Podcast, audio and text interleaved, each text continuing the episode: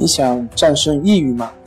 李洪福老师新书《战胜抑郁，教你走出抑郁的方法》，三大疗法，每天一小时，三十天摆脱抑郁，让你全面蜕变。快来读读吧！关系五分钟等于放松一整天。本节目由喜马拉雅独家播出。我是心理咨询师杨辉，我们的微信公众号。重塑心灵心理康复中心。今天要分享的作品是非抑郁症患者的自白。因为听我们这些内容，看我们这些的大部分都是患者，但是在咨询的过程中，我会发现，其实很多患者描述这些现象，其实我自身也是都会有的。但是很多呢，很多像抑郁症患者，他们总是会认为某些思想、某些观念、某些他所不认同的，正常人是不会有的。其实并不是这样，他们所担心的、所恐惧的，一般人也都会有。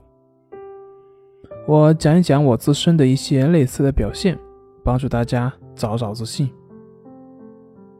比如说在人际方面，其实我很自卑。当然，自卑的人往往会在另外一些方面会表现的自负。是的，我是一个时而自卑，时而又感觉自负的人。我不善于跟人打交道，太熟了反而会让我感到很焦虑。自己的感觉就好像是，当别人太看重我了，或者跟我太熟，那么这就是一种压力，因为我害怕让别人失望，特别是跟自己关系非常好的人。尽管很多时候大家都是在真心待我，但是我还是会焦虑，自己也莫名其妙。我怕跟别人在一起的时候让别人不开心，我怕别人跟我聊天的时候会尴尬。而这些方面呢，我发现其实很多人都有，不只是抑郁症患者，我身边的很多人也都是有这样的一些现象所表现出来的。那么我的人际情况是什么样的呢？正是因为我自身的压抑，所以呢，我无法去表现自己，无法让自己表现的自在。你想，一个不自在的人，别人在你的身边也就不会自在，最后就成为别人口中的内向的人。然后这就会表现出来，一方面会渴望社交，另外一方面呢，却又讨厌社交，因为社交会容易给我焦虑。那么最后呢？就慢慢的不太喜欢社交了，但是我不喜欢社交，那么也就不喜欢了。我的内心是接受我的这个不喜欢，或者说是不擅长，至少在我的内心是自在的。如果我不能接受自己的不擅长，那么必然就会有心理冲突。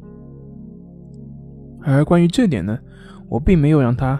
变成一个心理冲突，这就是我这样一个非抑郁症患者的一个真实的情况。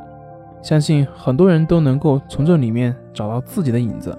其实很多人都一样，大部分人，甚至可以说百分之九十以上的人都一样，只是程度的区别而已。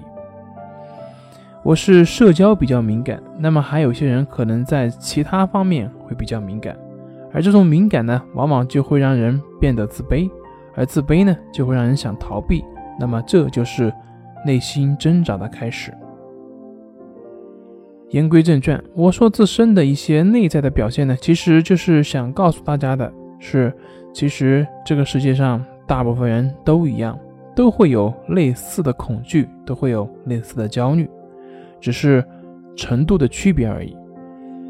状态的好坏取决于你能不能接受自己的当下的这个状态，当下的这个表现。只有当你接受自己当下的状态的时候，你也就能够走出类似的心理冲突，而不把它泛化或者是激化。本节目由重塑心灵心理康复中心制作播出。好了，今天就跟您分享到这，那。我们下期节目再见。